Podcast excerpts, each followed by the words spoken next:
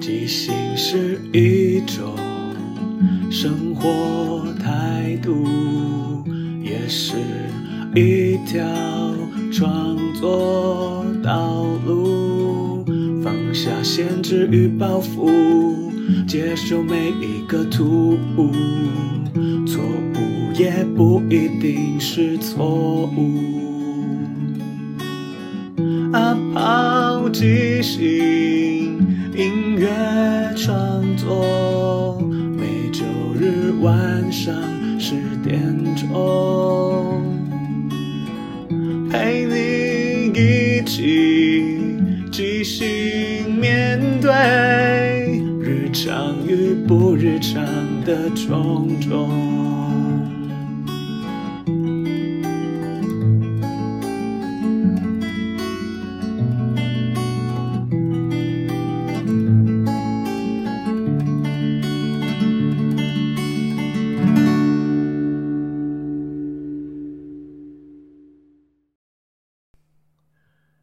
嗨，大家好，我是阿抛，欢迎收听阿抛的即兴音乐创作。每个礼拜天晚上十点，用二十分钟的即兴音乐畅聊，陪你一起即兴面对日常与不日常的种种。节目已经来到十一集，也过了两个月，所以我想趁这个机会聊聊这个节目。为什么我的题目不叫做阿抛的即兴音乐创作，而是用句号来放在中间？因为我希望，除了即兴音乐跟创作，对我来说也都是很重要的事情。希望可以在这个节目里面跟大家分享。第一个单元音乐畅聊，今天的题目是规律的问号，持续的走。其实我就是在讲之前一直提到的点点 mini dot。今天终于想要做完整的一集来介绍。之前有简单介绍过，点点其实是一个以文会友的交友软体。但对我来说，其实它也是一个让你可以持续写作、持续面对自己的一个媒介。它每天会给你一个题目，然后你可以依据你当下的状况回答，又或者其实你不一定要当天回答，你也可以事后去追溯。只是因为刚好他每天会给，就每天创作，就变成一个很持续的在写，也就是所谓规律的问号，持续的走。因为我觉得创作其实是需要大量的写，持续的写，然后忠实的反映你当下的状态，然后你才会进步，又或者是你才可以保留住一些可能之后不会再有的情绪或情感。这个 App 很有趣的地方是，因为它号称以文会友，所以基本上它对每一个使用者只提供一个小小的照片的空间，其他就都是文字。我们除了自己写作之外，也可以看看别人对今天这个题目有什么样的答案，然后可以彼此按赞。一旦双方按赞之后，就会开启一个叫“聊聊”的系统，就可以在四十八小时之内彼此可以透过讯息互动。而他真的非常强调就是文字，所以他其实在对话的设定里面，我们不能丢图片，也不太能丢网址。你可以一个字一个字的输入网址，但没办法直接点开，就变得大家都很当下的在用文字在聊天。不过对我而言，我其实有这个机会可以逼自己每天固定持续的写作，因为我本身是上夜班，所以我在第一年接触这个 app 的时候，我通常都是在下班大概五六点的时候开始写。所以有时候他的问题是说，今天我见到的最后一个人是谁？像这种我就想说，哎，我的一天才刚开始，我可能等个睡个，我等等睡个回笼觉，起来之后才是我的一天。又或者他问你说今天过了怎么样？今天的行程是什么？但我都还没发生。有时候也觉得蛮有趣，我就会写个前一天的事情。但不管怎样，至少就是给你一个题目，这个题目可以让你写作一些。可能是生活的琐事，或是价值观，所以我就从二零一八年开始接触这个 app 之后，一路写到现在。在第一年过去之后，我发现其实它的题目是一样的，等于说每年的今天题目是什么都是固定的。我可以回顾一下我今年写的、去年写的、前年写的是怎么样的不一样的内容。所以我通常就是第一年全部写完之后，第二年我会评估说，嗯，今天这个问题我的答案有没有变？毕竟有些价值观的东西可能不是短时间会改变，那我就会 pass。如果是有跟动的，我才会写；又或者是突然有了灵感，跟这个题目有关联的，甚至时事。然后之前有跟大家提到说，因为 Mini Dot 它只有在 iOS 系统上有，所以创办人安老大，也就是方永安，他有做了一个 Podcast 节目，叫做《点点小碎念》。他每天其实之前是一到五，每天都会针对当天的题目，然后选出几个他觉得有趣或是有意思的点友的分享，然后在节目上念给大家听。他有一阵子也在征集大家的声音。他的要求只是需要在那段声音里面提到晚安，有这个东西就可以符合那个资格，他就会放在他的 podcast 里面。啊，那时候就有一些点友会可能讲讲话、唱唱歌什么的。然后那时候我就在想说，我也想提供一段声音给这个 podcast，我就写了一个一小段的歌曲。然后后来也很荣幸的，就让安老大他觉得还不错，就拿去当做。点点小碎念的主题曲，那我们先来听一下。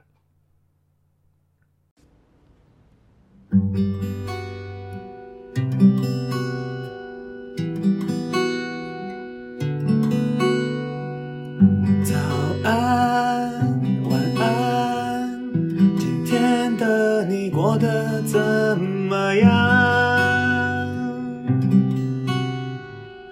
这个问题你是什么答案？早安，晚安，今天的你是否还一样？心里的你会少一些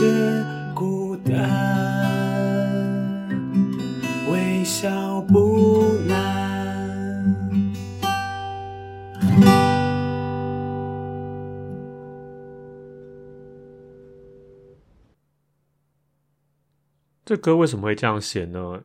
因为点点小碎念的开场白，安老大他都会说早安、午安、晚安，我是永安，然后我就觉得很有趣，所以我这首歌叫安安。我的歌词就是早安、晚安，今天的你过得怎么样？这个问题你是什么答案？早安、晚安，今天的你是否还一样？心里的你会少一些孤单，微笑不难。其实就在讲说。Mini Dot 这个 App 每天会提供一个题目，虽然那个题目并不是好像“你好吗？吃饱了没”这么简单的问候，但有时候我就觉得它好像就是记录了我当时的遇到的事情，我的想法。所以这个问题你是什么答案？今天的你还跟过去一样吗？然后因为你会看其他点友的写作，你就会发现，哎，有些人有跟你类似的想法，有些人很不一样，甚至有些人是哇。这这是真的还是假的？就有些人的经历或他的故事是非常的，也不能说精彩或吸引人，但就是一个会觉得很好看。到现在也三年了，所以这一路上有很认识了一些点友，有些点友后来可能就没有持续写了，也就断了联络。但也持续还是有新的朋友进来，所以我觉得在这个文字的原地，大家好像可能因为匿名，所以大家会比较放心写很多东西。所以或许在这里遇到了这些人、这些事，会觉得哎，好像自己没有那么孤单或唯一，生活其实还是有很多很好的地方。只是最近安老大呃出了点状况，所以目前在休养中，这个节目目前也暂停。不然其实我还蛮希望大家可以去听，因为安老大当时也会提供隔一天的题目，让没有办法下载这个 app 的朋友可以投稿，他也会念出来给大家听。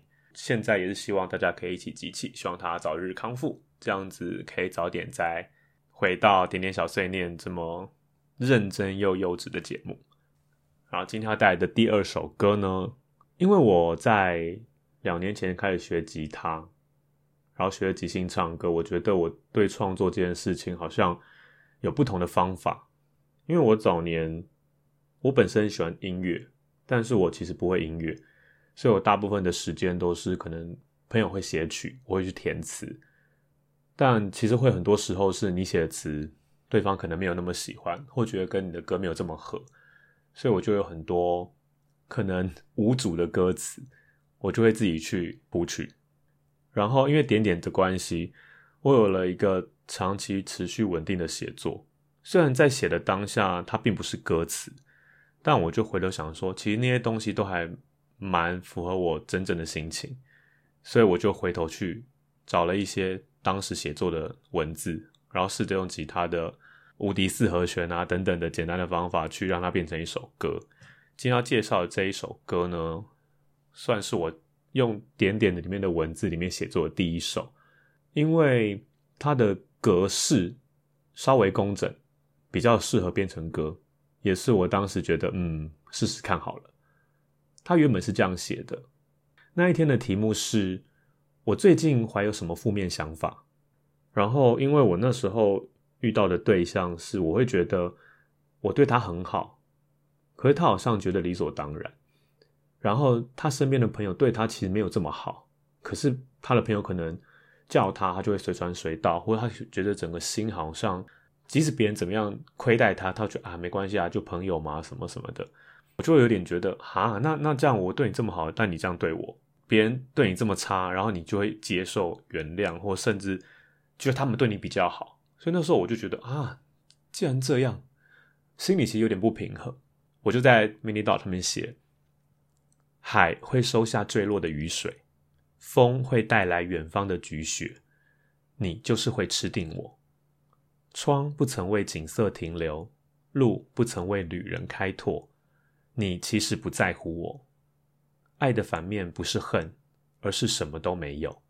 我有，而你一点也没有。菊雪呢，是一种其实是受污染的雪，所以我当时这样想是说，海会无限量的接受了，不管是哪里来的雨水，可能酸雨，然后风可以把污染的雪带到任何地方。然后一扇窗是让你看到景色，但它不可能会为了你这个景色停留。其实我讲的是火车车窗，路也不曾为旅人开拓，因为路是走出来的，它不会因为你要来玩，所以把你做很大。我觉得很多时候自己这样觉得，感情单方面的付出好像有点入不敷出嘛，或者是不对等。虽然说其实感情上的要求平等是一件不太好的事情。因为你的付出是你的付出，你不能因为我付出这些而希望对方一样的付出，因为这种比较心态很容易到最后就变成呃无止境的吵架，或是或是症结点。而后来写成歌之后，有稍微修改了一下，那我们来听一下。还会收下坠落的雨水，风会带来。远方的菊雪，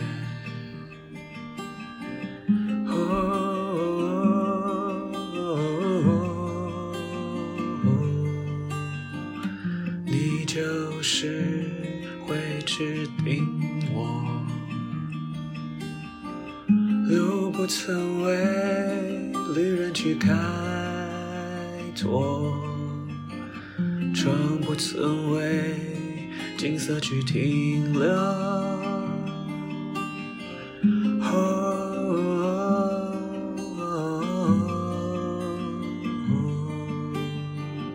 你其实不在乎我。爱的反面不适合，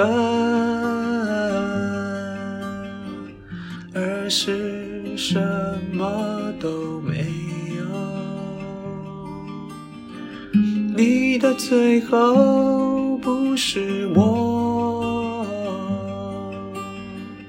那过去的一切又算什么？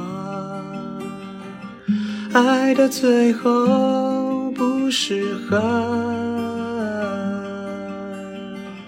而是什么都没有。原来我有。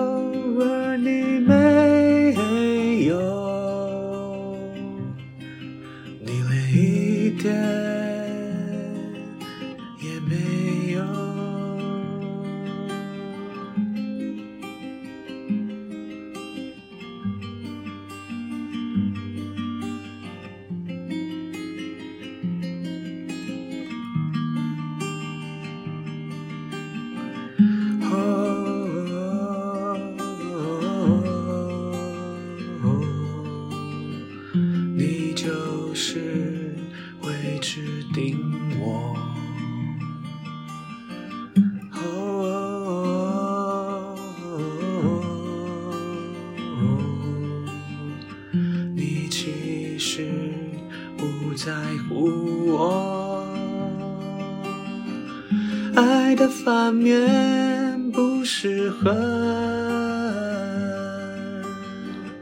而是什么都没有。你的最后不是我，那过去的一切又算什么？爱的最后不是恨，而是什么都没有。原来我有，而你没有。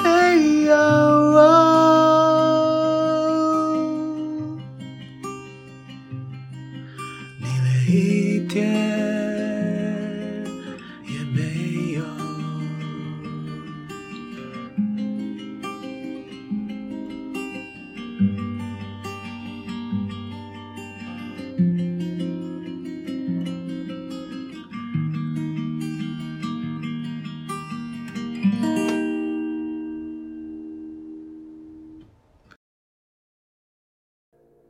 其实主要就是把副歌的地方再拉长，然后重复。